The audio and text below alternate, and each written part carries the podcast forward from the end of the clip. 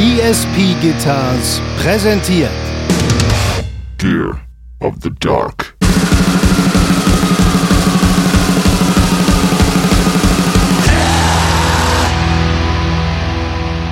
Du bist einfach nicht jiggy genug, ne? Das höre ich nicht zum ersten Mal. Das ist richtig, ich bin definitiv relativ unjiggy unterwegs, Alter.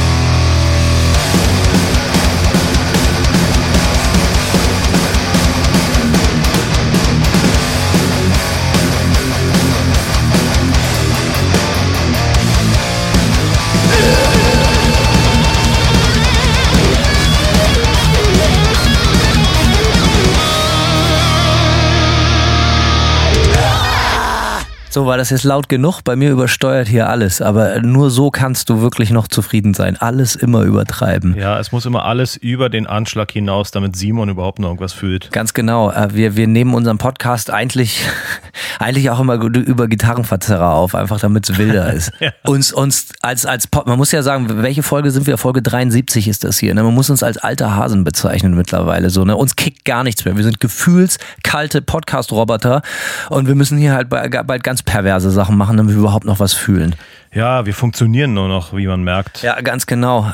Durch den Fleischwolf der Industrie gedreht. Egal, Simon, schön dich schon wieder zu sehen. Ja. Wir machen ernst, Schlagzahl ist hoch gerade, ne? Also wir hauen Content raus wie kein zweiter, würde ich behaupten. Wie kein dritter vielleicht. Wir sind so richtige Content Creator, Alter. Ist das nicht äh, Ja, Content-Keiler. Count, Ka Content Coiler vielleicht auch? Ja, Content-Keiler auch, absolut. Das sowieso, vor allen Dingen privat. Äh, Simon, lange nicht gesehen, hätte ich fast gesagt, aber es ist gelogen. Trotzdem, wie geht es dir? Ge seit gestern nichts gehört. Ja, mir geht es äh, so weit, so gut. Ich habe noch immer sturmfrei, aber nicht mehr wahnsinnig lange, anderthalb Tage noch. Äh, und ansonsten habe ich mir meine Sturmfreizeit viel entspannter vorgestellt, aber wie es so ist, es war alles nur Arbeit, Arbeit, Arbeit. Sind die Hunde denn bei dir oder bist du ganz alleine? Nee, die Hunde sind bei mir. Die kleine Hündin schläft sogar hier neben mir. Ich habe ihr so ein kleines Hundebett gekauft, weil jedes Mal, wenn Sandy weg ist, will die hier bei mir abhängen oben im äh, Zimmer. Und ähm, wenn die nichts zum richtig drin liegen hat, dann ist die so unruhig und dann ja, nervt das irgendwie. Ist geil, ist mein Hund völlig schmerzfrei. Sofort drop dead, überall, egal was die Unterlage ist. So, also wirklich. Ein Traum. Am liebsten alte Lagerfeuerasche, wo sie dann immer hinterher aussieht wie so Ghost Dog, so komplett grau. Da muss ich mal ein Foto von posten. Das ist der absolute Wahnsinn. Also wenn wir hier Feuer gemacht haben, was ich natürlich relativ häufig tue, äh, dann schmeißt die sich sofort noch am liebsten in die noch so am nächsten Morgen so ein bisschen in die warme Asche noch rein. Das ist für sie das Allerschönste. Ja, okay, nicht schlecht, ja.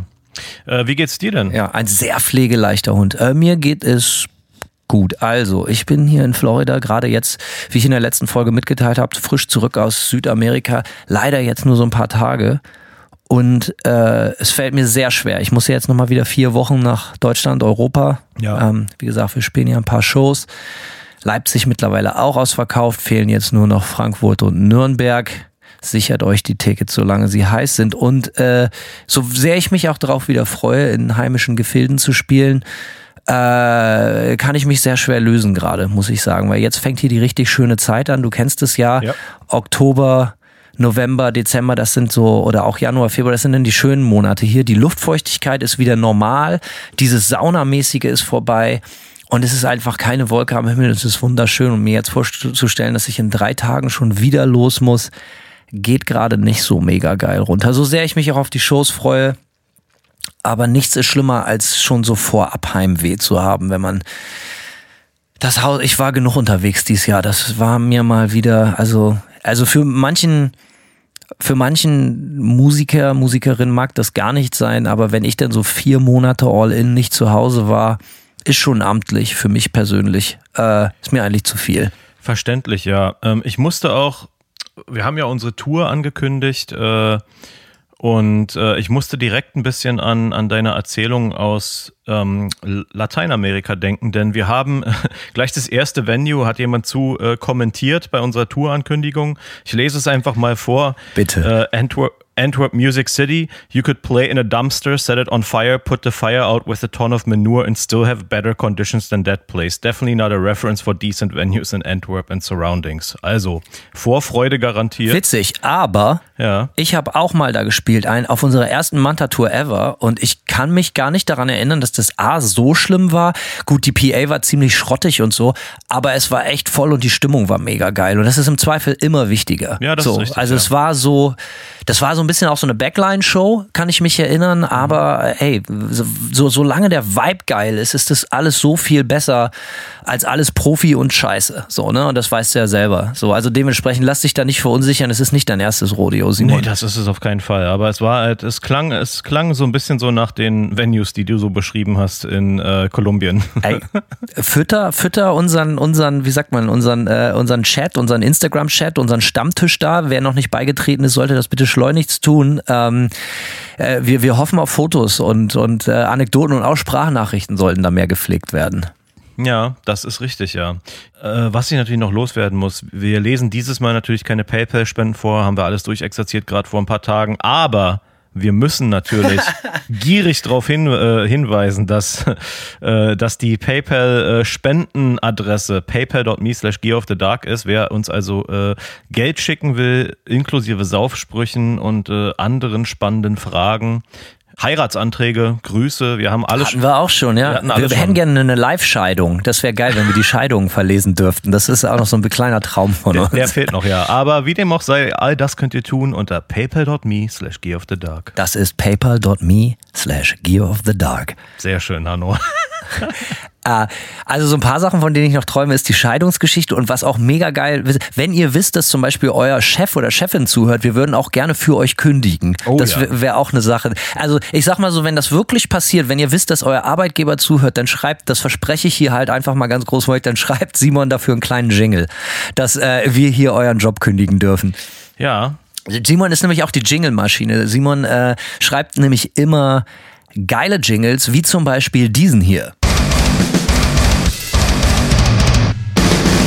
Denn wir haben viel Lob von euch gekriegt, dass es sehr gut ankommt, dass wir auch mal wieder über aktuellere Musik sprechen. Und über alte Musik sprechen wir heute, wie es sich gehört, noch und nöcher. Aber wir wollen vorab über neue Musik sprechen. Also danke für all das Feedback. Für, also wir hauen jetzt immer Plattentipps raus oder neue Releases. Nicht immer, aber ab und zu, wenn uns was ins Haus flattert, so wie dieses Mal. Denn dieses Mal ist wieder was ins Haus geflattert. Auch in meiner Abwesenheit. Ähm, Simon hat zuerst gehört und dann durfte auch ich ran äh, aus dem Traditionsunternehmens Hause Metal Blade. Und äh, es handelt sich um eine relativ interessante Platte, denn diese Platte, das kann man ja ruhig ganz so sagen, nachdem wir uns die ein paar Mal durchgehört hatten, war dann auch äh, quasi Themen, äh, wie sagt man, ausschlaggebend für das heutige Thema, weil wir dann so ein bisschen drüber nachgedacht haben, was haben Musiker, die man eigentlich geil findet oder nicht geil findet, in den letzten Jahren eigentlich alles so verbrochen. Das Thema heute ist, ja, wie sagt man, äh, Solokarrieren und Side-Projects. genau. Nebenprojekte, sagt man. So, so kann man es auch nennen. Ja, im klassischen Deutsch. Also die Platte, die wir bekommen haben, bevor wir ins eigentliche Thema äh, ein, äh, wie sagt man, eintauchen, Ja. Neue, man muss hier von einem Nebenprojekt sprechen. Also es ist halt eigentlich das Paradebeispiel für ein Nebenprojekt. Und äh, für das Nebenprojekt ist kein anderer verantwortlich als ein gewisser Michael Pausen. Der eine oder andere wird ihn kennen, die eine oder andere als Frontmann, Hauptsongwriter von der Band Volbeat. Eine Band, die mir persönlich ja egaler nicht sein könnte, muss ich ganz ehrlich sagen. Also ich gönne jedem seinen Erfolg. Äh, aber hast du ein Verhältnis zu Volbeat, Simon? Nö, ähm, Außer keins? Ja, keins. Ich habe schon mal keins. Äh, dass die Band kontrovers ist, ähm, ja, und, und es entweder die absoluten Überfans gibt oder es als die absolute Geschmacklosigkeit quasi äh, abgeschmettert wird, das ist mir bekannt. Ähm, von daher war ich extrem gespannt. Ähm, was hier auf uns wartet, muss ich gestehen. Und es ist eine Überraschung. Es ist eine große Es ist Überraschung. eine absolute Überraschung. Genau, das ist nämlich das Projekt. Äh, Vielleicht soll man sagen, so, äh, äh, man erwartet dann irgendwie das Allerschlimmste, wenn es heißt irgendwie, okay, Sänger von Volbeat bringt eine, eine, eine äh, astreine Death Metal Platte auf den Markt unter dem Namen As in Hell, so heißt das Projekt.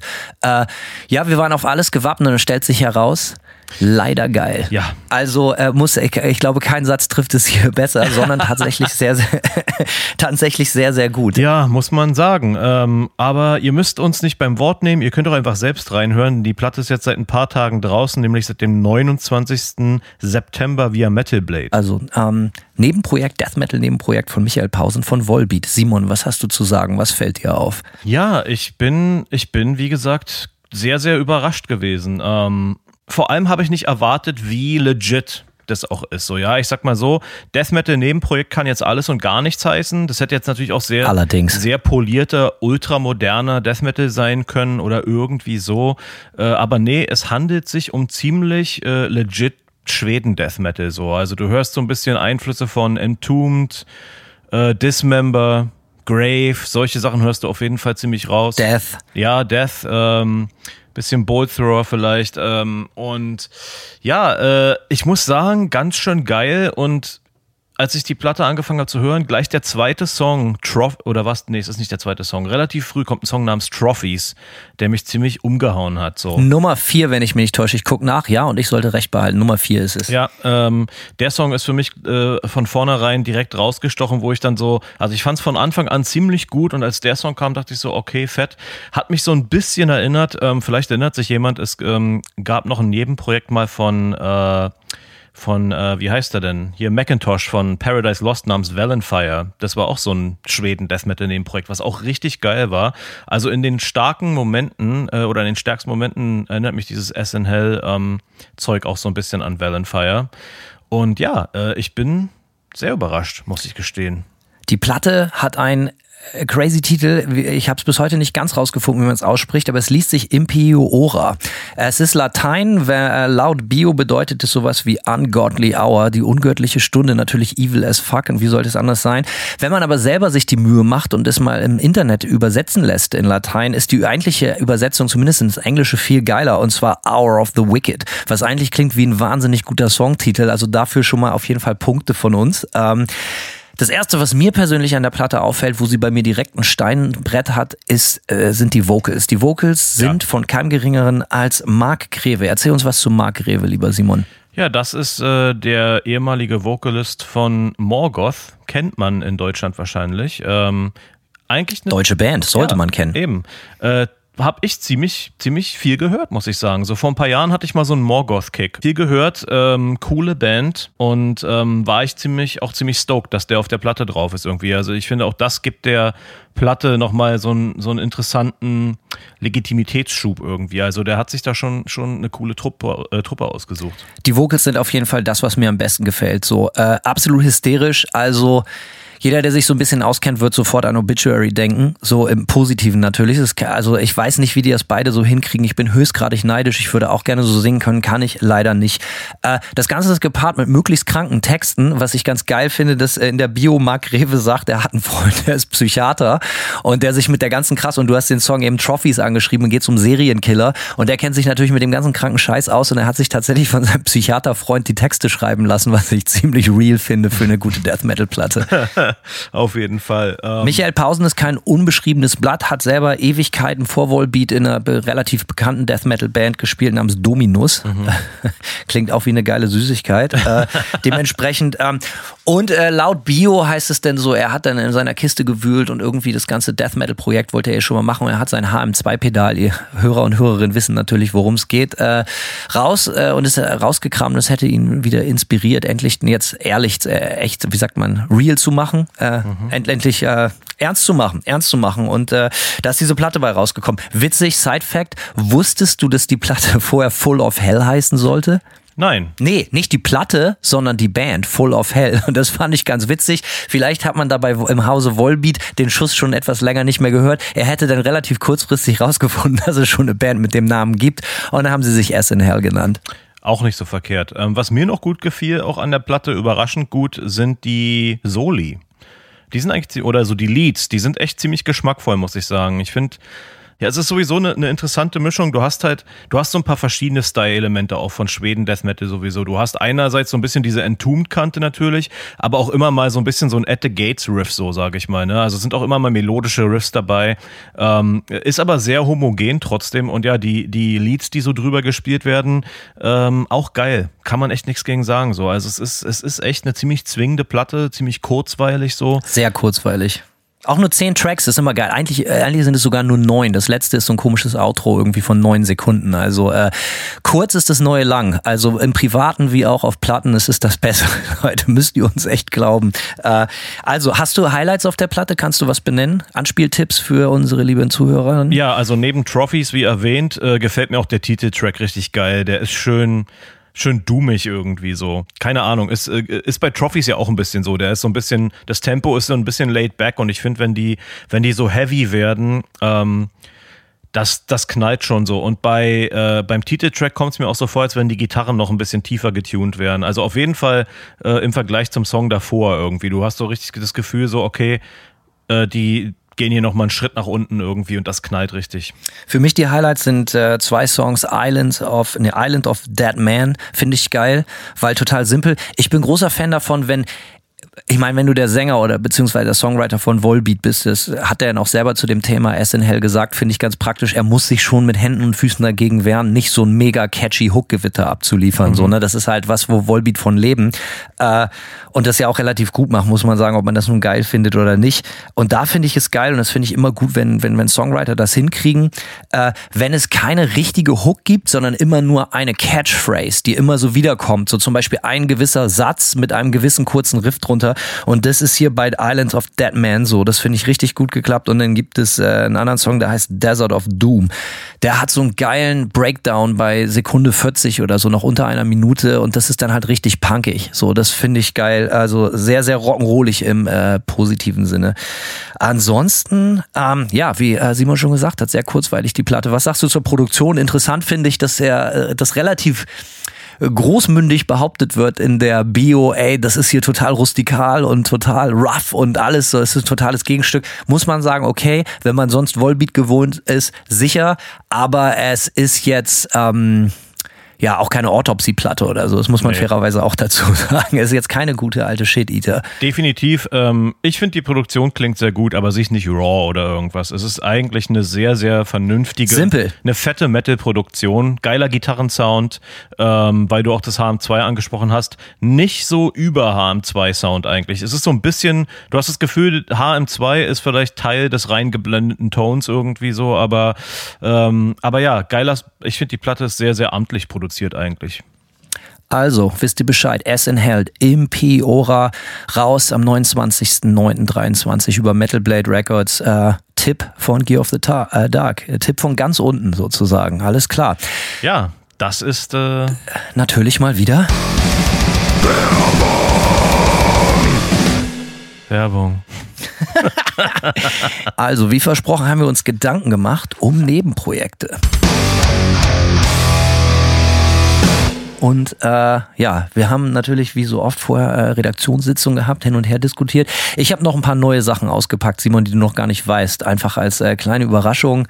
Äh, einfach, weil es immer schön ist, deine ganz ungefilterten, nackten Gedanken zu bekommen. So. Aber ich weiß, dass du natürlich wie immer deine Hausaufgaben sehr gut gemacht hast und du hast natürlich insbesondere angefangen, im Metal-Segment zu fischen. Ja. Metal-Papst Simon hat natürlich direkt ein paar Beispiele. Wenn du an Metal denkst, die Mucke, die dir vielleicht mit am meisten bedeutet, welche Nebenprojekte Projekte.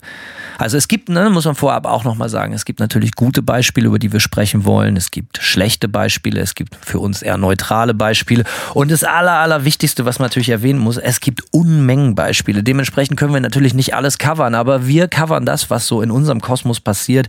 Und für mich interessant ist, und darum sollten wir, äh, darüber sollten wir unbedingt sprechen, Simon, was auch so die Beweggründe sind. Auch für dich würde ich dich später gerne fragen, du als Musiker in einer festen Band.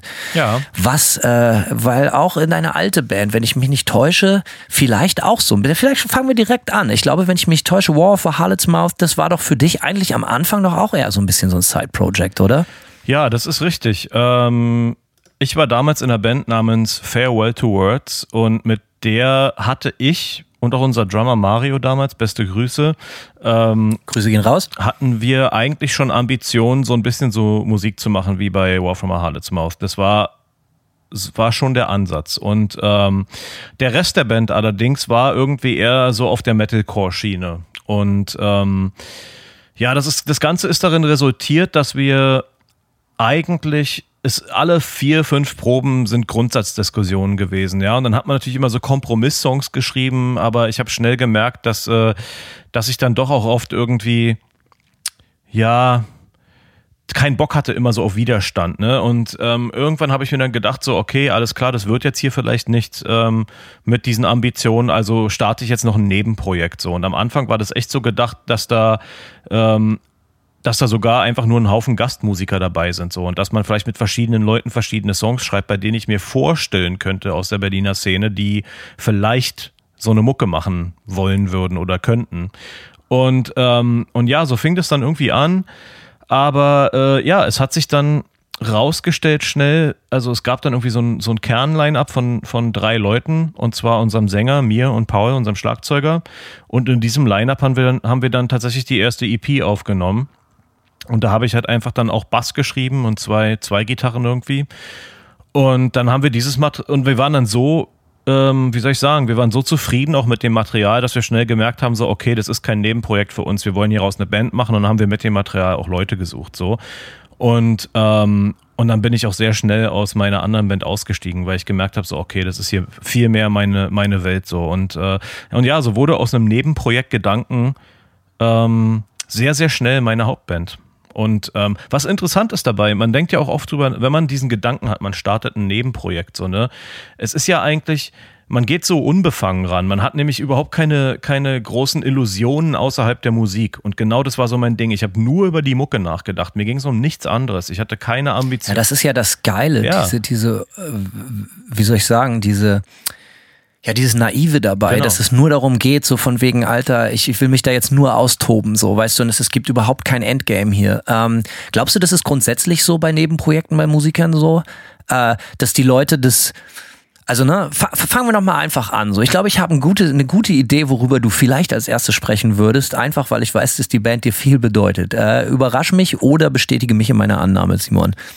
Ja, natürlich keine große, große Überraschung wahrscheinlich für dich. Äh, ich habe ganz oben auf der Liste bei mir Nailbomb stehen. Ähm, Sehr gut. ja, einfach für mich eins dieser Nebenprojekte, die mich total umgehauen haben. Und es ist natürlich auch eine, eine Mischung aus Leuten. Also du hattest natürlich als großer Sepultura-Fan Max Cavalera war dabei, dann als riesen Fear Factory-Fan Dino Casares. Ich musste es ja quasi gut finden so. Und dann noch hier, Ja. äh, mir fällt der Name gerade nicht von ihm ein, aber von Fudge Tunnel war noch ein ähm, Alex Newport. Genau, Alex Newport, ja. Ja, geile Mischung. Fudge Tunnel habe ich natürlich in dem Alter nicht gehört. Ähm, äh, war mir zu Underground. Krasse Band. Absolut, ja. Ähm, bin ich erst sehr viel später drauf gekommen. Aber, aber ja, ähm, fand ich sofort geil und mir gefiel an diesem Projekt einerseits, also es ist ja sehr, sehr punkig und ähm, auch das Artwork hat diesen, das Artwork ähm, der, äh, äh, jetzt komme ich auf den Titel nicht, der Platte, auf dem, der einen Studio, Point Blank. Ähm, das Artwork der Point Blank erinnert mich so an, an so Crust-Bands, so, ne? Es hat so, so Infest oder Unbedingt. Ne, mega. Es ist so, äh, und ja, es ist einfach, es ist alles geil da dran irgendwie. Die, die Mucke ist geil, es ist super aggressiv, super punkig. Ähm, und ja, trotzdem, für jemand, der, der damals dann nicht mehr so richtig viel Punk gehört hat, ist es halt trotzdem sehr, sehr metallisch und hat auch so einen leicht modernen Anstrich und dann natürlich die ganzen Industrial-Elemente, muss ich dir nicht erzählen, ähm, haben bei mir total funktioniert und ja, mega, mega. Über welches Jahr reden wir hier? Äh, wann kam die In raus? etwa. 95, 94? Wann kam die raus? Warte mal, ich kann nicht dir sofort sagen, die kam raus, die Point Blank, äh, 94, ja. 94 habe ich die noch nicht gehört, ne, Disclaimer. Krass, ich habe die nämlich viel später eingeordnet. Jetzt nicht viel, aber ich dachte immer, die wäre 97 oder sowas. Aber nein, tatsächlich so raus. Ja, ne? sehr, sehr früh. Tatsächlich bei unserer Lieblingsplatte Chaos AD fast direkt hinterher. Richtig, genau. Ich habe die auch erst später entdeckt, ähm, weil ich, äh, ja, natürlich, ne, 94 war ich neun, ja, habe ich natürlich nicht Nailbomb gehört und äh, mich übers äh, Crust-Cover Lahm. gefreut. Richtig, richtig peinlicher Richtiger Auftritt. Poser einfach, ey. Aber Ja, richtiges To- Toy-Style hier. Auf jeden Fall. ähm, also ich kann dir gar nicht sagen, wann ich die zum ersten Mal gehört habe, aber als ich äh, mit Das ist sich geile Platte, ohne Frage. absolut ja und die Live-Platte natürlich auch Proud to Commit äh, Commercial Suicide. Genau, ich habe das erste Mal von der Band auch gehört, irgendwie muss das eine Live-Übertragung vom Dynamo oder Ja, irgendwie ja, sowas ja. gewesen sein. So, ne? Da kennt, kennt man, ne? Das gibt's bestimmt immer noch auf YouTube. Ich habe ein Beef mit der Platte. Ich habe ein Beef mit dieser unglaublich geilen Platte und das ist der Snare-Sound. Okay. Diese, diese mega hochgestimmte, aggressive Snare. Bei Nailbomb kann ich das noch eher verzeihen, aber ich hasse nicht so sehr wie so ganz hohe, so diese Piccolo-Snares und das finde ich mit das Allerschlimmste. Ich stehe da so drauf, Alter. Ich bin echt, ich bin echt Fan. Krank. Ja, äh, wenn du Echt wahr? Oh. Ja, wenn du Piccolo Snares scheiße findest, dann äh, einfach mal Snapcase hören. Da ist die Snare so extrem äh, hoch. Oder die Trouble Gum von Therapy, wo dann auch einfach kein Teppich drunter ist. Das ist halt geil, wo es halt biu, biu, biu macht die ganze Zeit, Alter. Da hätte die, die, die hätte auch jemand Kiel holen müssen für diese Produktion. für diese eigentlich total geile Platte, die komplett. Wir machen mal eine Sonderfolge. Produktion, äh, geile Platten, die von der, vom Snare Sound ruiniert wurden. Kenne ich einige Beispiele. äh, ja, ich bin, ich, ich bin da großer Fan, muss ich tatsächlich sagen. Aber es gibt noch ein Beispiel. Du hast das vorhin schon angesprochen als Querverweis zu Ass in Hell, Valenfire, wenn man das richtig ausspricht. Äh, Leute, Paradise Lost, wenn ich mich nicht täusche, My Dying Bride und Doom. Reden wir über die Doom, die UK Doom? Die Doom sind das ja. Ja, der meistverbreitetste Aufnäher auf der ganzen Welt, wo die meisten Leute nicht wissen, wo es herkommt. Ja, das ist korrekt. Ja, genau die Doom sind das. Ja, Wellenfire. Witzige Story dazu. Ich war mit ähm, W-Farm damals, als, un, als wir äh, einen Plattenvertrag für unsere letzte Platte quasi gesucht haben, war ich zu Gast bei Century Media in Dortmund. Ähm, und äh, und da wurde mir beim, beim Gehen, wurde, wurde mir so hier, wenn du irgendwas mitnehmen willst, ne, und dann wurde mir so, äh, keine Ahnung. Schlag in den Nacken. Genau, Schlag im Nacken, genau. Und äh, da haben sie mir irgendwie, keine Ahnung, gerade so ein paar neue Platten hingelegt irgendwie. Und bei Wellenfire stand interessanterweise drauf, wäre für Fans von äh, Celtic Frost, finde ich jetzt nur bedingt nachvollziehbar, aber die Platte habe ich mir unbefangen dann angehört und war sofort Feuer und Flamme. Ähm, A Fragile King heißt dies, war das Debüt von denen. Kam 2014, glaube ich, oder? Äh, muss vorher gewesen sein. Muss. Nein, das wollen wir jetzt rausfinden. A Fragile King, Valenfire. Das muss früher gewesen sein.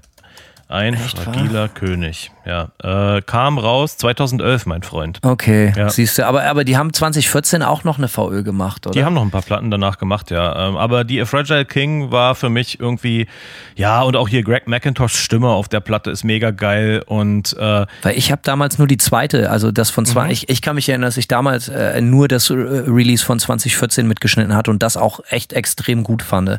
Ähm, kann ich mich sehr gut dran erinnern, dass das rauskam. Ich weiß, damals habe ich als Promoter Promoter gearbeitet und ich habe das auch über so, wie sagt man, über so kurze Dienstwege irgendwie zugespielt gekriegt. Ja, hier zieh dir das mal rein so. Und ich fand das auch extrem gut. Also das hatte ich lange auf dem iPod, das Ding in meiner Top-Playliste. Ja, das ist, äh, also ich fand die Fragile King, die hat mich einfach zum richtigen Zeitpunkt auch erwischt. Ähm, auch da die doomigen Songs besonders geil. Da, ähm, und da sind auch so catchy Elemente drauf. Also äh, Anspieltipps, wer die Platte nicht kennt, äh, My Black Siberia ist geil.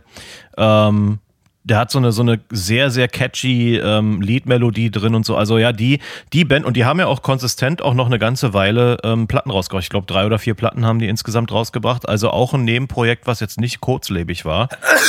Gesundheit. Und, Dankeschön. ähm, und ja, bin ich extrem Fan von. Und wo wir gerade schon vom Mike wischen. Ja, wisch ab, Alter. Ähm, ja. Und wo wir gerade schon so bei, bei crustigen Sounds sind irgendwie, ne, Wellenfire war ja so ein bisschen Schweden-Death, aber hat schon auch so ein paar Crust-Elemente gehabt und wo wir schon bei crustigen Sounds sind, äh, natürlich auch noch ein groß, sehr bekanntes äh, Nebenprojekt von Tompa von At the Gates, Dysphere. Auch ein sehr legit gewesen auf jeden Fall. Habe ich total gespaltenes Verhältnis zu, weil die haben 97 eine Platte rausgemacht, Everyday Slaughter hieß die, die richtig geil D-Beat war, so, mhm. ne, so der, Sound total kaputt und, und so, so ganz, äh, D-Beat, die klassischen D-Beat-Sachen haben ja so einen ganz bestimmten Sound. Es klingt halt einfach so, auch wenn man nicht mit dem HM2 spielt, aber die, die, die EQ-Kurve von der ganzen Platte klingt relativ ähnlich meistens und das finde ich total geil. Und da haben die dann 2008 nochmal eine Platte gemacht und dazwischen wahrscheinlich auch, aber die ich jetzt kenne, ähm, Live the Storm oder sowas ja. heißt die, keine Ahnung, äh, so, so irgendwie. Und die klingt halt voll glatt und völlig ungeil. Warte mal, das muss ich jetzt mal auch mal gucken. Dis 4, lass mal sehen, dass ich da jetzt bloß nichts Falsches sage. Ähm, Live the Storm, ja, 2008 und die hat so einen ganz, ganz, ganz anderen Sound als die Everyday Slaughter. Dazwischen kam 2003 noch äh, Misanthropic Generation. Die, äh, die habe cool. ich nicht wirklich die habe ich nicht wirklich im Ohr. Ja, die Platte fand ich damals ganz cool. Die Lift the Storm habe ich gar nicht mehr mitgeschnitten, muss ich gestehen. Aber, aber ja. Ähm Hör dir mal rein, das ist ziemlich äh, überraschend, wo es denn heißt, hier Debit, dies, das und dann die 2008er Platte. Mhm.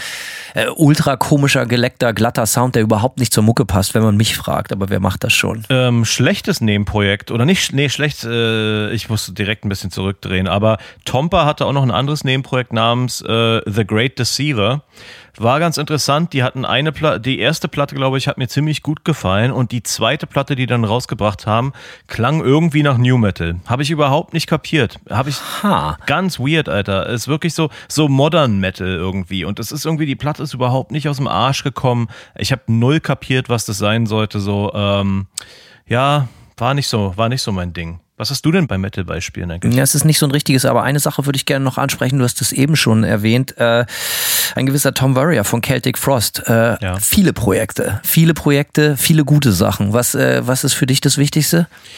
Ja, es ist total schwer zu sagen. Es ist ja doch so ein bisschen schwammig bei dem. Ne? Ich habe das Gefühl, dass die Bands, die er gegründet hat, so nach und nach eigentlich keine Nebenprojekte sind, sondern immer die Fortführung von dem, was er. Das ist wohl wahr. Ja, ne, äh, klar, von Hell, nach Hellhammer kam Celtic Frost, das war kein Nebenprojekt, das war einfach seine Band danach und dann aus Celtic Frost sind, ähm, als der Bassist gestorben ist und auch nach einer sehr langen Pause und einer sehr extrem geilen letzten Celtic Frost Platte, ähm, äh, die Monotheist oder Monotheist, äh, wie auch immer man es aussprechen mag, als Kartoffel oder mit Englisch, äh, auch eine mega Platte und danach kam er Triptychon und mit Triptychon hat er den Sound der letzten Celtic Frost Platte ja sehr konsequent weitergeführt. Ich finde alles geil, muss ich gestehen. Ich finde auch Triptychon geil. Ist jetzt über zehn Jahre her, dass Triptychon eine Platte rausgebracht haben. Man fragt sich, ob jetzt einfach die nächste Band kommt und den Sound fortsetzt oder ob er mit Triptychon, also er spielt ja live auf jeden Fall viel. Hast du nicht mit denen auch irgendwie irgendwo live gespielt? Hast doch gerade erwähnt. Ja, in Brasilien jetzt gerade. Genau. Ja, ja, es war auch äh, ziemlich, ziemlich geil, muss man sagen. Also äh, doch auf jeden Fall echt fett. Was mir noch einfällt, äh, es ist jetzt gar nicht so metallisch und äh, aber ein Side-Project, was ich immer richtig, richtig gut fand. Äh, bist du vertraut mit Them Crooked Vultures? Äh, bin ich vertraut mit, ist überhaupt nicht meine Baustelle. Ja, äh, muss man ja eigentlich auch eher von Supergroup sprechen. Ne? Dave Grohl, äh, äh, ich habe ihn hier vielleicht da, hier und da schon mal erwähnt. Äh, Josh Om von, von Queens of the Stone Age und John Paul Jones von, von, von äh, Led Zeppelin. Ist natürlich krass, ne? wenn man so ein gewisses äh, Maß an Rockstardom erreicht hat, dann kann man sich halt offensichtlich seine Freunde und Mitmusiker halt auch in der absoluten obersten Bonbon-Dose aussuchen. Ja. Weil ich finde die Platte bis heute absoluten Wahnsinn. Ich weiß auch, dass ich die bestimmt ein Jahr lang hoch und runter gehört habe. So, also du sagst es nicht deine Baustelle, kann ich nachvollziehen, wäre eigentlich auch nicht, aber die ist wirklich vom Drum vom Drumming, vom Bass her und auch von den von den Gitarrensachen so dermaßen gut und äh, unfassbar groovig. Also wer eine Lektion in Groove haben will, ohne dass es unbedingt schnell ist oder sonst was, hört euch mal diese Platte an. Ich meine, die meisten von euch kennen sie eh, aber das ist für mich definitiv noch ein extremes Positivbeispiel für ein Supergroup-Nebenprojekt, was nicht so pretentious ist, so um sich gegenseitig einen abzuhobeln, wie geil man ist, weil keiner, wenn sich die drei zusammentun, konnte man wirklich nicht erwarten, was für Mucke rauskommt. Und ich finde das Album bis heute sehr erfrischend. Ich finde es interessant, weil ich, äh, ich habe so ein bisschen im Ohr und für mich klang das irgendwie schon auch sehr äh, Queens of the Stone Age mäßig so. Ja, sicherlich ohne Frage. Ich weiß, was du meinst, so. Aber das war 2009, 2010 war sowieso eine eine, eine Phase, hatte ich das Gefühl, wo alle Leute sehr viel verrückte Gitarrensounds angeboten hatten. Auch so hier Jack White hat da geile Sachen gemacht zu der Zeit und so. Das ist hier und da so ein bisschen over the top, räume ich ein. Aber ich finde die Platte einfach vom Songwriting gut. So, Okay. ähm, nur habe ich aber, bin ich auch ehrlich, seit Jahren nicht gehört. Aber damals habe ich sie hoch und runter gehört. Daran kann ich mich sehr gut dran erinnern. Ja, fair enough. Es gibt auch Sachen, es gibt, es gibt so natürlich auch Nebenprojekte, äh, wo ich so fast so gar keine Meinung habe, wo ich auch immer nur denke, so, okay, das ist jetzt für mich überhaupt kein Mehrwert. Umso mehr ich auf das Nebenprojekt gucke oder höre, umso mehr lässt es mich die Hauptband vermissen. Hast du da Beispiele? Also, ja, bestimmt hast du Beispiele.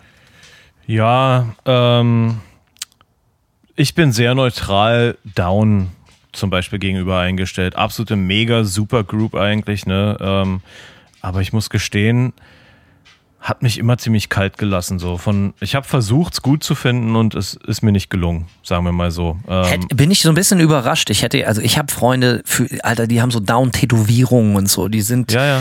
die sind, die sind die absoluten Mega-Fans. Also ich kenne viele Leute, die sind viel größere Down-Fans als Pantera-Fans zum Beispiel.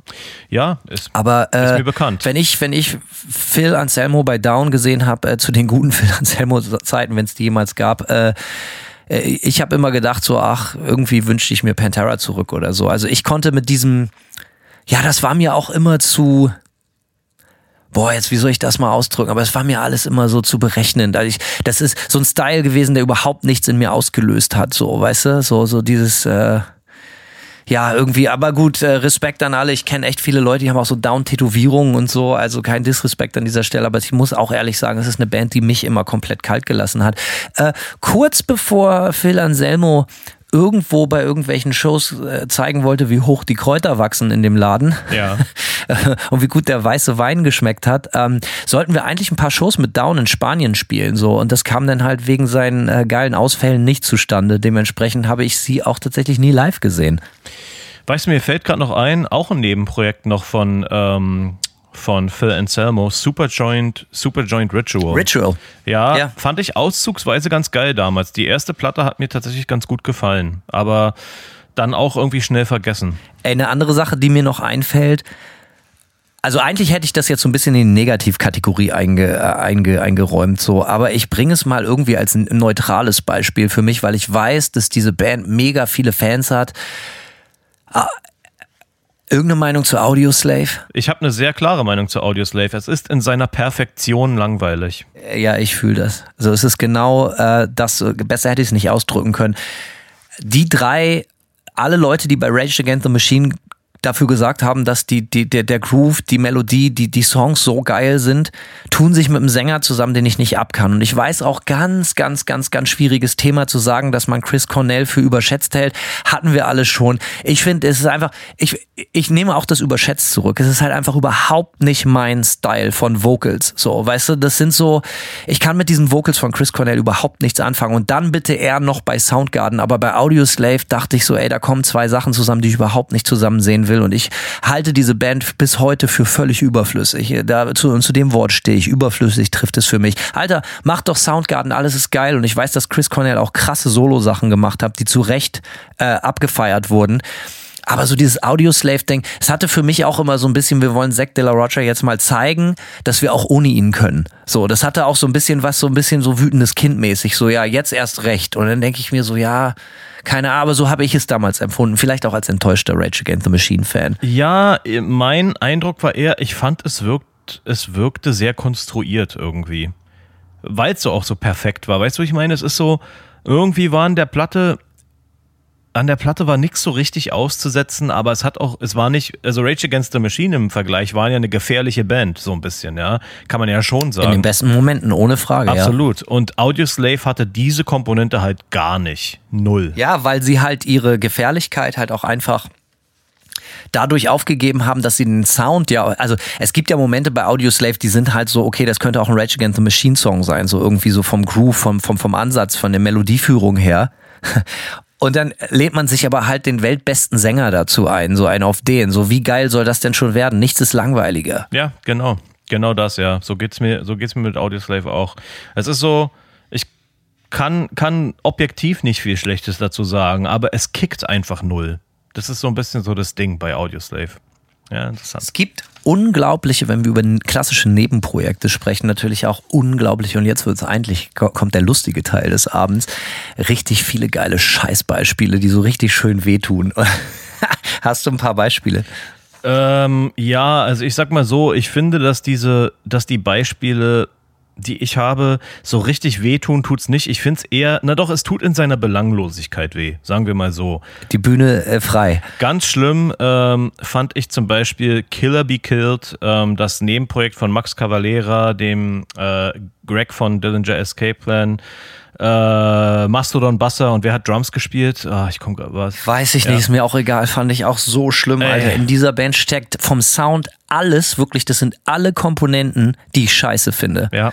So von dem Gitarrenarbeit, von den Vocals und hast du nicht gesehen, also wirklich so, ich habe mir das vorhin dann nochmal alles angehört, so, das wirklich, das ist wie so ein großer Eintopf, nur mit Sachen, die ich nicht mag. So, Also wirklich, genauso müsste ich diese Band beschreiben.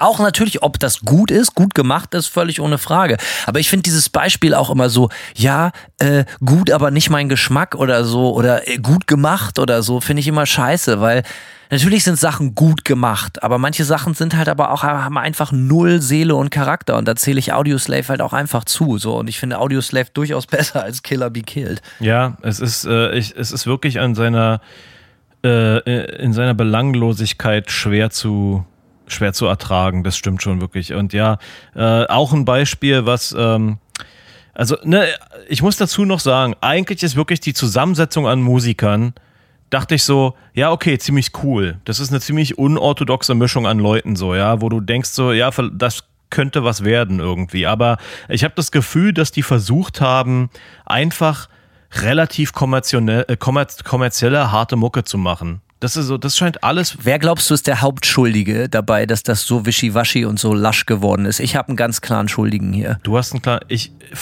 ich vermute eventuell der Dillinger-Sänger. Der spielt ja auch Gitarre und so weiter und so fort. Ja, ich, ich, ich mag den Gesangsstil gar nicht, aber ich habe irgendwie das Gefühl, dass Mastodon daran Schuld haben. Hm. So, ich, ich bin kein großer Mastodon-Fan, so Respekt für die Band auf jeden Fall, aber das ist Mucke, die mich auch nie abgeholt hat, so ganz und gar nicht. Frühwerke von Mastodon finde ich sehr geil, aber ich äh, bin seit der Leviathan auch schon raus. Ähm, obwohl äh, irgendwie, es kam noch mal eine Platte mit so einem roten Cover, die ich ziemlich cool fand, überraschenderweise. Aber ja, äh, kann sein, dass die daran schuld sind. Ich weiß es nicht so genau, aber es ist leider hochgradig belanglos. Was mir auch noch, ich sag mal so, es hätte mir gefallen können. Und als es rauskam, war ich auch total hyped für das Release. Und zwar geht es um die Band Palms. Das ist ein Nebenprojekt. Das ist im Grunde genommen ISIS, äh, die, die Bandmitglieder von ISIS, äh, nicht der Terroristengruppe äh, natürlich, sondern der Band. Und äh, der Deftones-Sänger Chino Moreno. Äh, da dachte ich, oh cool, das wird bestimmt total geil. Und ich muss gestehen, am meisten nervt mich an diesem Release äh, der Gesang, weil ich das Gefühl habe, dass ähm, bei einer Band wie ISIS, bei diesem Post-Metal-Zeug, ist es ja doch auch so, dass die Musik immer mal so ein bisschen atmet. Ja, du hast äh, Instrumentalpassagen und so weiter und so fort. Aber ich habe bei Palms das Gefühl, dass Chino das Gefühl hat, er muss über alles drüber singen. Und er seiert einfach über alles die ganze Zeit und die Mucke ist dann auch öde. Ich muss auch sagen, später ISIS fand ich ziemlich öde.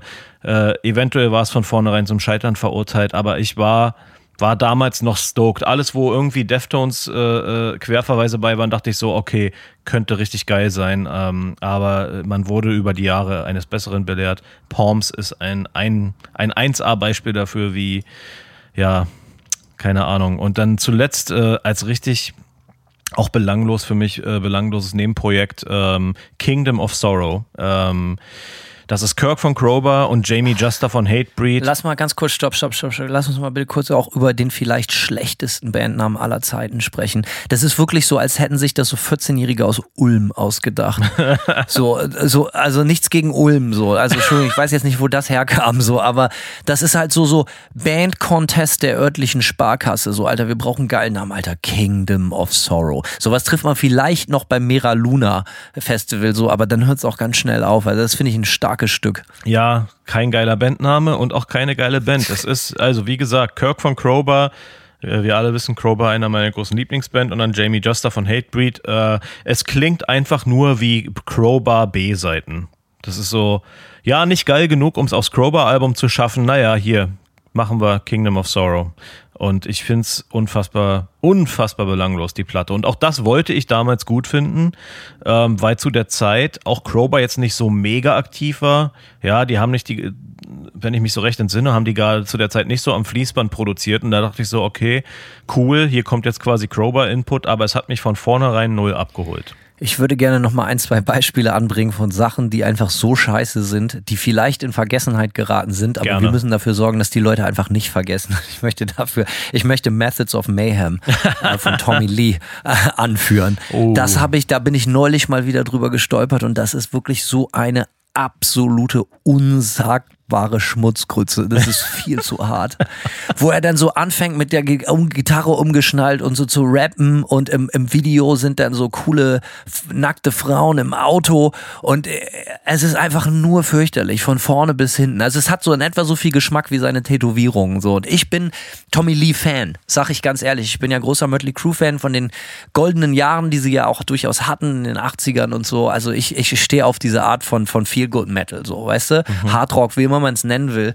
Und ich finde, habe auch, halte auch große Stücke auf ihn als Drummer. So, aber das ist so, ey, das ist so richtig, das sprüht, ey, ich bin ultra reich, ich bin ultra gelangweilt 100 und ich habe ganz große Angst, unrelevant zu werden. Was mache ich jetzt? So, ey, zünde ich mich auf der Bühne an oder bringe ich eine fürchterliche Platte raus? So, ähm, und er hat leider, leider das Letztere gewählt. Es ist genau das, was du sagst. Es kommt einem so vor, als wäre er völlig out of touch. Ne? Ein Typ, der einfach mega reich ist, in Hollywood abhängt, äh, keine normalen Leute kennt, nichts mit normaler Musik zu tun hat und dann ist New Metal. Ist New Einfach denkt, Ja. mit Rap, Rap-Metal und dann einfach denkt, darauf wartet jetzt die Welt. So, das, das brauchen wir jetzt. Genau, da wird es einfach mal. Aber es geht noch schlimmer. oh, jetzt, Simon. jetzt kommt. Es geht noch, äh, wenn wir nämlich schon, wenn wir schon in diesem thematischen Bereich und in dieser Musikklangfarbe uns aufhalten, es geht noch schlimmer. Äh, Der Basser von Korn, Feel die. Yes. Der hat, ich weiß nicht wann das war, 2002 oder so, der hat mal eine Soloplatte rausgebracht oder ein Nebenprojekt, das hieß Feel These Dreams.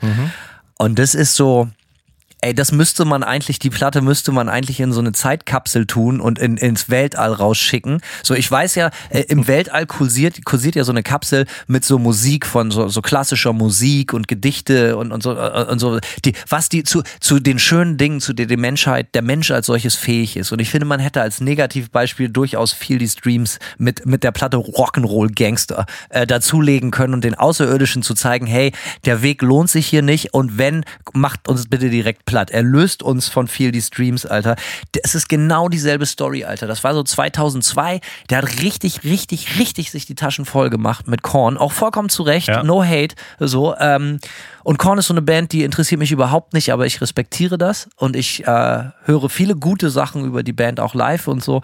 Ähm, und dann merkt man so, ey, da hat jemand eine Platte gemacht, der, der irgendwie relevant sein will, weil er in seiner anderen Band nur Bassist ist, so und äh, denkt so, er ist so total divers und so und, und macht jetzt so eine Rap-Platte und die ist einfach so, also die ist auch deutlich nochmal deutlich, deutlich schlechter als so Methods of Mayhem von Tommy Lee Kram. So, also das muss man erstmal hinkriegen. Ja, es ist so, du hast echt das Gefühl, es ist so ein lokaler Rapper aus Eisenhüttenstadt. Ja, so. Ja, auf jeden Fall, der sonst äh, Weed verkauft in Zehnerpäckchen, so und insgesamt vier bis fünf davon, so an seine, an seine Berufsschulkumpels. Genau so. Das ist echt so, Alter, das ist, ne, es ist überraschend, wie Local Band das alles rüberkommt. Ne, es ist, äh, ich glaube, Fierdi hat mit diesem Album, Album quasi Local Bands ausgelocal bandet quasi. Er hat's, äh, er hat's geschafft. Einzige, was noch gefehlt wäre, wenn, wenn er die Platte nicht Feel These Dreams äh, oder die, die Platte Rock'n'Roll Gangster, er hätte sie auch Kingdom of Sorrow nennen können. So, das wäre auch noch ein passender Titel gewesen, rein vom Geschmacklichen her. Kommen wir zu äh, guten Nachrichten. Ähm, wir haben hier äh, lang und breit jetzt über Solo-Projekte, zumindest ähm, nicht äh, über Nebenprojekte gesprochen, aber es gibt natürlich auch Solo-Projekte. Was ist, wenn Musiker und Musikerinnen sich aus ihrem Bandgefüge lösen und auf eigene Rechnung, auf eigene Kappe, auf eigenes Risiko halt einfach mal sagen, ey, ich will jetzt eine Solo-Platte machen. Ich finde, das ist das fast eigentlich interessantere Thema, denn dafür gibt es genauso viele richtig geile Beispiele und richtige, richtige, richtige Schrottbeispiele. Hau in die Tasten, Simon. Ja, und Hanno und ich haben äh, in unserer Redaktionssitzung festgestellt, dass wir beide einen, ähm, das ist ja bei uns öfter so, wir, wir äh, stellen immer wieder fest, dass wir total unorthodoxe Platten, völlig unerwartete Platten, beide total geil finden. Und zwar äh, handelt es sich bei unserem ersten Beispiel um die Wildflowers von Tom Petty, von der wir beide große Fans sind. Genau, so unterschiedlich wir in vielen Dingen auch sind, das hat Simon eben gut zusammengefasst, in unseren stärksten, schönsten Momenten unserer Freundschaft und unseres Podcast-Formats stellen wir dann fest, so Alter, ich liebe diese Platte ganz genauso wie du. Und das, sind, das ist das, was uns zusammenschweißt. Ähm, Tom Petty, Riesenfan, also wirklich mega Fan. Und ich glaube, du auch, Simon, so, das, das Thema müssen wir jetzt, also ich möchte Herrn Petty jetzt hier kurz etwas Platz einräumen. Gerne. Für mich ist Tom Petty natürlich eine, eine wichtige Sache, weil ich wohne in der Stadt, wo Tom Petty herkommt. Tom Petty und die Heartbreakers, ähm, wurde auch so, die haben sich ja so auch auf Deutsch genannt, Tom Petty und die Heartbreakers. ähm, äh, die kommen hier aus Gainesville, Florida. Und äh, ich glaube, haben sich 76 oder 75 oder so gegründet und äh, Lange Rede, kurzer Sinn. Es gibt kein Stück Musik, was Tom Petty jemals gemacht hat, was ich nicht zumindest im Ansatz gut finde. Und das meiste davon finde ich schweinegut. So, ähm, und äh, Wildflowers ist seine zweite Soloplatte. Alter, Ich weiß nicht genau, welches Jahr das ist. Kannst du mir da auf die Sprünge helfen? Das wäre eigentlich Uh, interessant. das- ist das 94 oder so? Ja, das war so Das Mitte war mal kurz- 90er. Ähm, wir finden es raus. Ich kann dazu sagen, zu der. Platte, mein, 94, Ja. 94 kam die raus. meine Eltern hatten die auf CD aus irgendeinem Grund. Also wir hatten auch, ich erinnere mich, wir hatten auch ein ähm, Tom Petty and the Heartbreakers äh, Tape im Auto immer. Muss ich jetzt mal gucken, welche Platte das war. Aber die Wildflowers haben meine Eltern irgendwie auf CD gekauft und ähm, das war eine von diesen CDs, die ich mir dann gegriffen habe und angehört habe äh, bei mir im Zimmer und die mich irgendwie total angesprochen hat. Schon auch ne, als Kind, muss ich sagen. Also ich bin mir ziemlich sicher, dass sie die Platte 94 gekauft haben und ich die in dem Dreh dann auch gehört habe. Ähm, ja, und die hat mich total angesprochen. Irgendwie ist es so eine, ja, es ist so eine schön melancholische Stimmung irgendwie. Ähm, Ja, aber nicht nee, nicht. nur traurig nee. melancholisch, sondern die Platte ist im positiven Sinne sehr ich-bezogen, wie ich finde, von den Lyrics her. Und äh, es ist ja auch zu Recht so, denn es ist, äh, wie gesagt, die zweite Soloplatte. Er hat bis 1989 alles exklusiv unter Tom Petty und die Heartbreakers rausgebracht. Und er, die erste Soloplatte von ihm hieß Full Moon Fever, welcher auch natürlich der absolute Wahnsinn ist. Die Obermesse mit Songs wie Free Falling und Won't Back Down. Und zu Won't Back Down Geiler Song. Guckt es, guckt es euch auf YouTube an. Ähm, ich habe das, glaube ich, schon mal erzählt. Äh, äh, College Football hier im Süden, in den Südstaaten, ist eine absolute Macht so, ne? Und somit auch die Gainesville Gators hier in Florida, in Gainesville. Und das ist so die inoffizielle Stadionhymne. Und immer in der Halbzeit, egal welche Mannschaft gerade zu Gast ist, singt das ganze Stadion, ich glaube mit 94.000 Sitzen, äh, Won't Back Down von Tom Petty natürlich, weil Tom Petty hier halt auch ein Volksheld ist, weil er hierher kommt so. Und ähm, der Text ist halt auch so geil. Es ist also zu so einem Sportevent passt das natürlich super geil und guckt euch das mal auf YouTube an. Also wirklich meterhohe Pelle. Wer auf Sport steht, so wie ich, und auf Gänsehautmomente, der sollte mal sich hier ins Stadion verirren und einfach mal mitsingen, wenn 90.000 Leute Won't Back Down von Tom Petty singen. Es ist wirklich, also jedes Mal Tränen in den Augen. Es ist mega geil. Die Platte Wildflowers, die dann 94 kam, die zweite Soloplatte von ihm, äh, produziert auch natürlich von Rick Rubin. Rick Rubin, Anfang der 90er Jahre, Mitte der 90er Jahre, muss man sagen, vielleicht auf seinem absoluten Schaffenszenit, wie ich finde. Also die Platten, die er zu der Zeit gemacht hat, ist alles ausnahmslos geil. Ich glaube, so weit kann man gehen. Ähm, es gibt für alle, für die das jetzt gerade so ein bisschen Neuland ist, diese Platte Wildflowers und Tom Petty. Es gibt über die Entstehung und über die Aufnahme mit Rick Rubin, äh, über diese Platte Wildflowers, die 94 rauskam, eine geile Doku, die heißt Somewhere You Feel Free, The Making of Wildflowers. Hast du das gesehen? Die kam auch, glaube ich, erst dieses Jahr oder letztes Jahr raus. Nein. Absoluter Wahnsinn. Hab ich nicht. Absoluter, all, a- absoluter Wahnsinn. Alles auf 16 Millimeter gefilmt. Geil. Also so, ne? Und die, die, angeblich haben die diese ganzen Sachen jetzt erst gerade wieder in so einem Tom Petty, äh, Petty Archiv gefunden. So, und das ist wirklich, wirklich großartig. Ähm, ich habe Tom Petty 2014 live sehen dürfen. Es ist eins der Top 3 meiner besten Konzerte. Vielleicht Top 5. So, aber Tom Petty live beim Spielen zuzugucken war, mh, wie soll man das sagen? Also, das war eine Lektion in Demut. Es war, und das ist in dieser Doku auch geil. Der Typ wird nie laut. Jede Geste, jeden Akkord, den der anschlägt, jedes Mal, wenn er an seiner Zigarette zieht und jedes Mal, wenn er den Mund vor dem Mikrofon aufmacht und entweder was Kluges sagt oder was mega Schönes singt, es hat alles so eine unglaubliche Lässigkeit. So, und ich glaube, Tom Petty war vielleicht der lässigste Mensch der Welt. So, also, das, wenn man den auf der Bühne zu, also du, du, du du merkst, ich gerate in Schwärmen.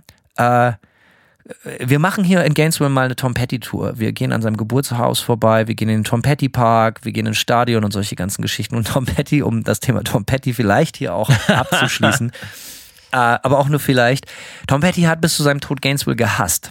Und ich glaube, er ist nur einmal wirklich zurückgekommen. Das war 1996 oder 97. Nee, Moment, das war 2004. Ich weiß es nicht. Es war ein bisschen später oder so. Da hat er ein Konzert hier gespielt in, der, in einem der großen äh, Auditoriums in der Uni oder irgendwie sowas. Auch ein legendäres Konzert. Kann man sich auch live anhören. Ich glaube auch auf YouTube. Ähm, denn als er dann auf einmal erfolgreich wurde, er hatte so einen ganz komischen Vater, der hatte so den Ruhm von seinem Sohn völlig ausgeschlachtet und ist hier immer an die Uni gegangen, in die ganzen Bars und hat überall rum erzählt, ey, Tom Petty ist mein Sohn, um dann die ganzen äh, äh, jungen Frauen zu belästigen und so. Und immer wenn er hierher zurückgekommen ist, seine ganze Familie hat dann immer so getan, als würden sie ihm, äh, als würde er ihnen total viel schulden. So, ne? So von wegen so, ey, kümmere dich mal um uns und gib uns mal Geld und so. Und die, äh, hast du die Audiobiografie von ihm gehört, beziehungsweise die Biografie gelesen? Nein. Auch absoluter Killer, kann ich nur empfehlen. Äh, und da rechnet er dann mit Gainesville auch ab. Es ist ziemlich, ziemlich unterhaltsam. Nice. Ja, äh, Tom Petty. Könnte ich jetzt Stunden, können wir eigentlich eine Sonderfolge machen, machen wir aber nicht. Ähm, was ist noch solo gut gelaufen? Hast du noch ein Beispiel? Nee, das war mein einziges Beispiel, was mir, auf, äh, was mir Ich ein eingefallen paar. ist spontan. Ja, lass krachen, Alter. Obwohl, naja, eigentlich haben wir auch schon drüber oft drüber gesprochen. Äh, es ist, es, ich weiß nicht, ob das ein Nebenprojekt, das ist vielleicht so ein bisschen eher in die Nebenprojektsache, aber das ist mir vorhin noch spontan eingefallen. Äh, wenn sich Leute ändern und was komplett Neues machen, ist das oft schlecht, aber ich erinnere mich halt einfach gerne, wenn Ice-T äh, als äh, an Body Count. So, ne? Ich finde, das ist im Nachhinein extrem gut gealtert und ein geiler, äh, wie sagt man, bold Move im Englischen. So, ich finde das auf jeden Fall richtig gut. So, ähm, die, das ist ja eigentlich das Umgekehrte. So, ich suche mir als, als Solo-Artist eine Band. So, ne, ich gründe eine Band und ich finde diese Body Count, die erste Platte, ich finde die immer noch so wahnsinnig. Auch die Born Dead geil und so. Hast du nicht gesehen. Es ist, äh, wollte ich nur als Überleitung zu einer anderen Thematik und zwar wir haben es oft gesagt, Simon und ich, wir sind ja auch beide große Rap-Hip-Hop-Fans. Äh, lass uns kurz über NWA sprechen. Äh, aus NWA fünf Leute, Cube, MC Ren, Eazy-E, Yella und Dr. Dre sind zumindest drei hervorgegangen, die auch solo dicke Karrieren hatten. Ne? Natürlich ist der Dr. Dre immer noch äh, Multimilliardär mittlerweile so, also einer der erfolgreichsten Musikgeschäftsmänner der Welt mittlerweile. Ice Cube, großer Ice Cube-Fan, aber am meisten persönlich außerhalb des NWA-Kosmos feiere ich immer äh, bis heute Easy E. Also, äh, wenn ich einen nennen müsste, ich liebe die Easy E-Platten über alles. Wie ist es bei dir?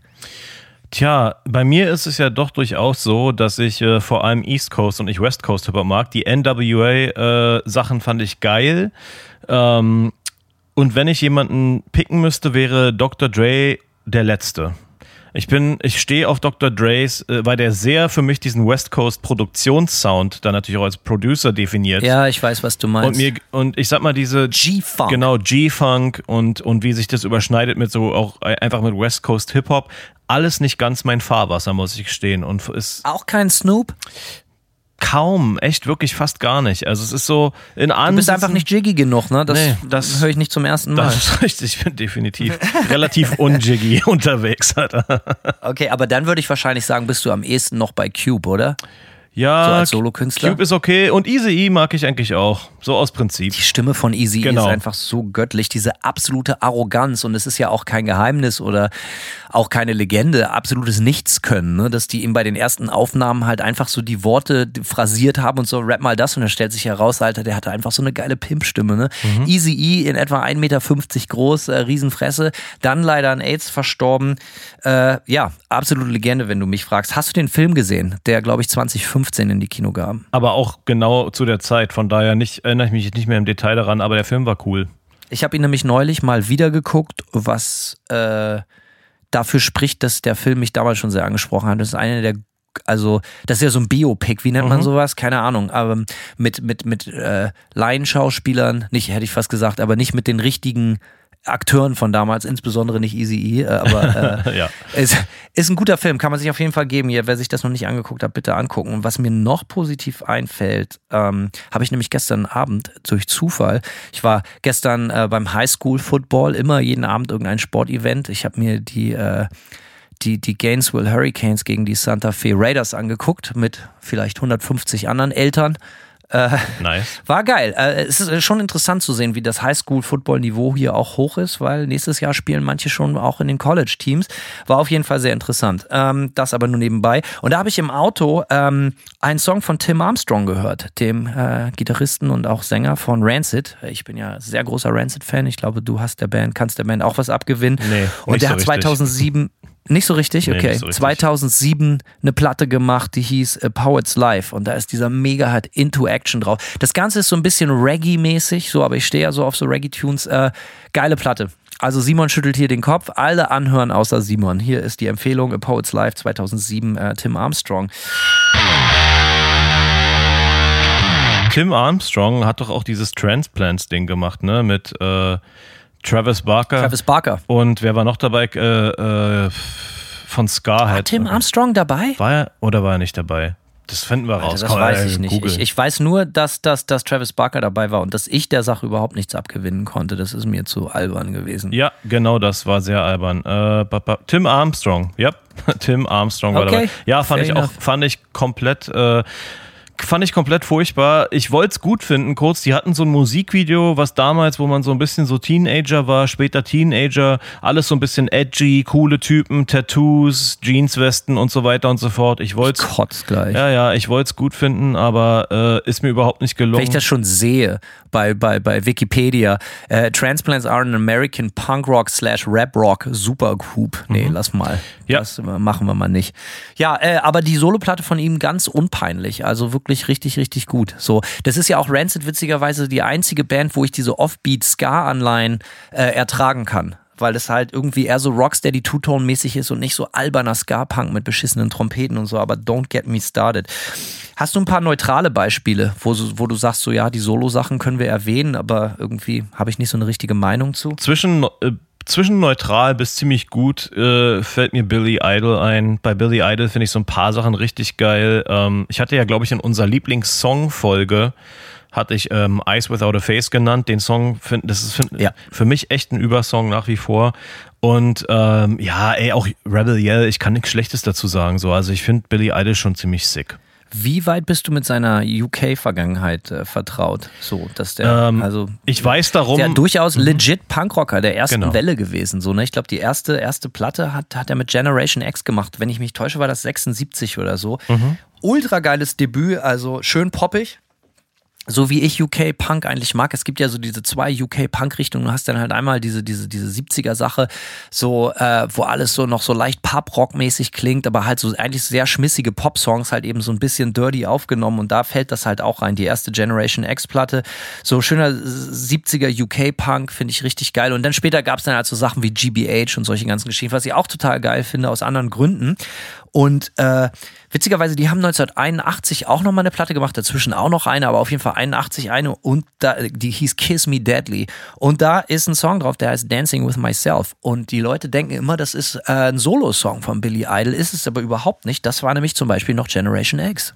Schau mal einer an. Äh, Hanno droppt die Knowledge Ja, hier. also Generation X-Platten. äh, Knowledge, ja, das ist halt einfach mein Metier, diese frühen, erste Wave of äh, British Punk.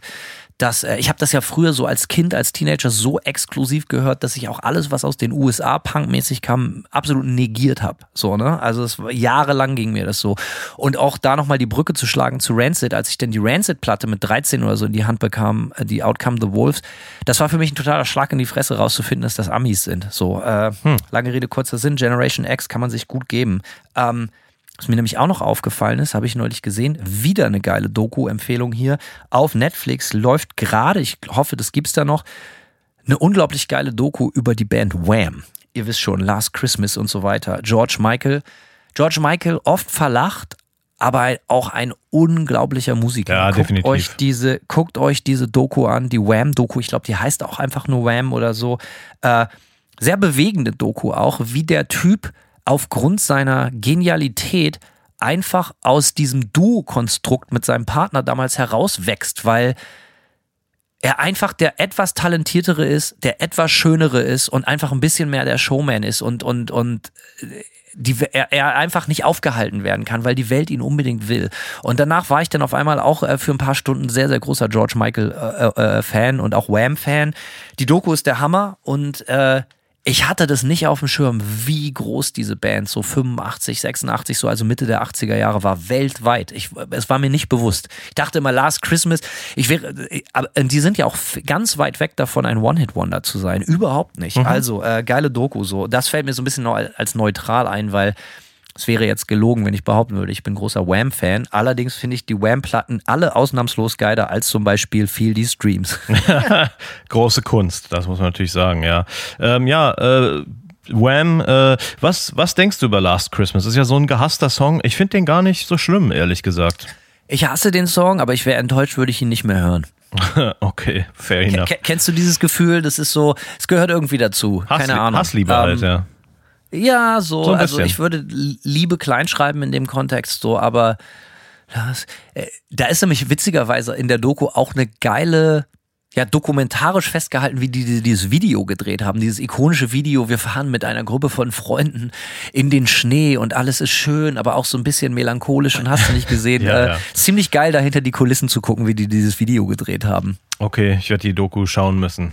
Ich muss mir eine Liste machen. Schlechte Beispiel für äh, bekannte Musiker und Musikerinnen aus dem Bandkontext machen Solo-Sachen. Hast du schlechte Beispiele, Simon?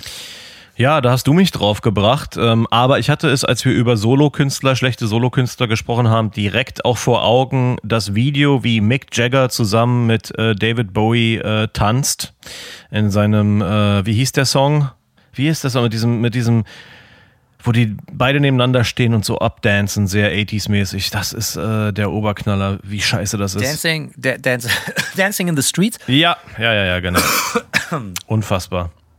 Unfassbar, Ähm, wie, wie bescheiden ja. das ist. Ich weiß, dass wir da gestern drüber gesprochen haben, Simon, ne? So von wegen Mick Jagger äh, geht gar nicht und hast du nicht gesehen.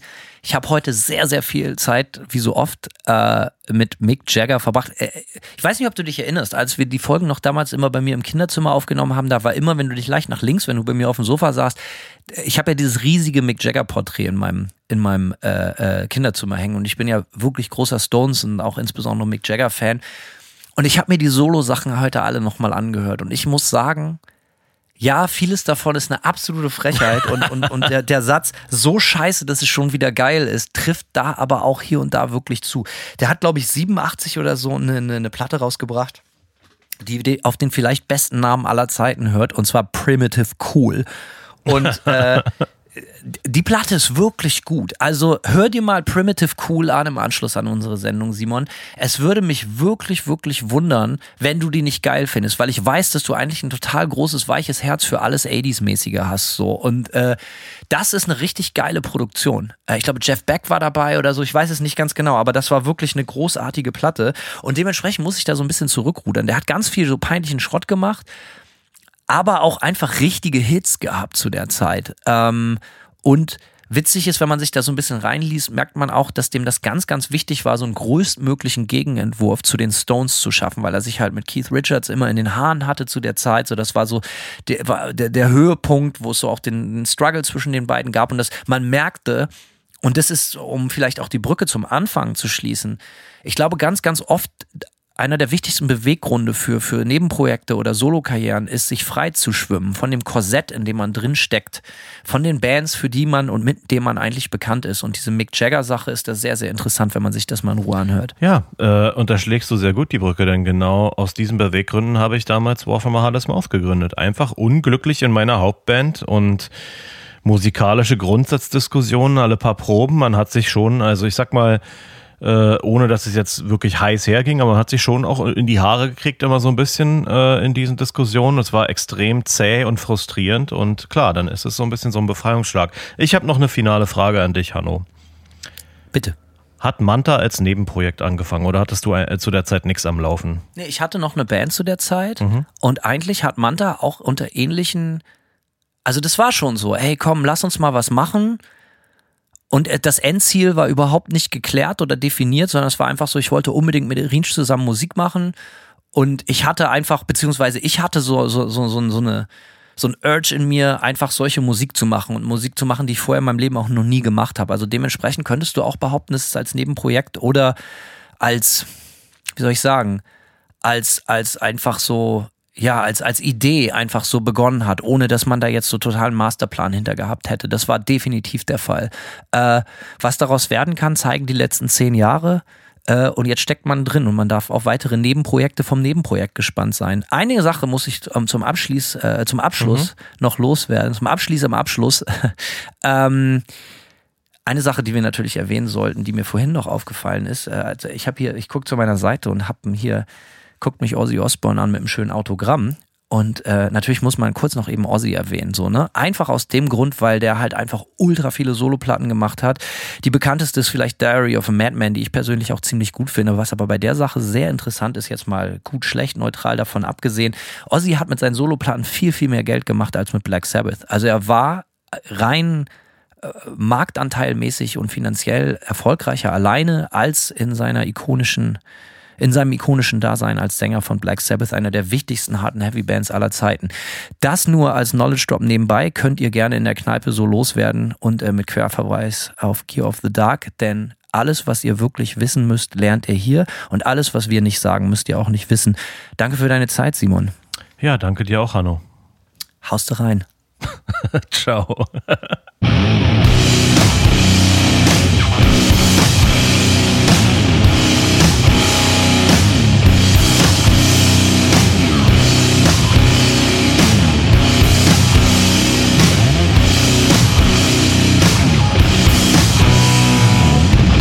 serve one master. That is destruction.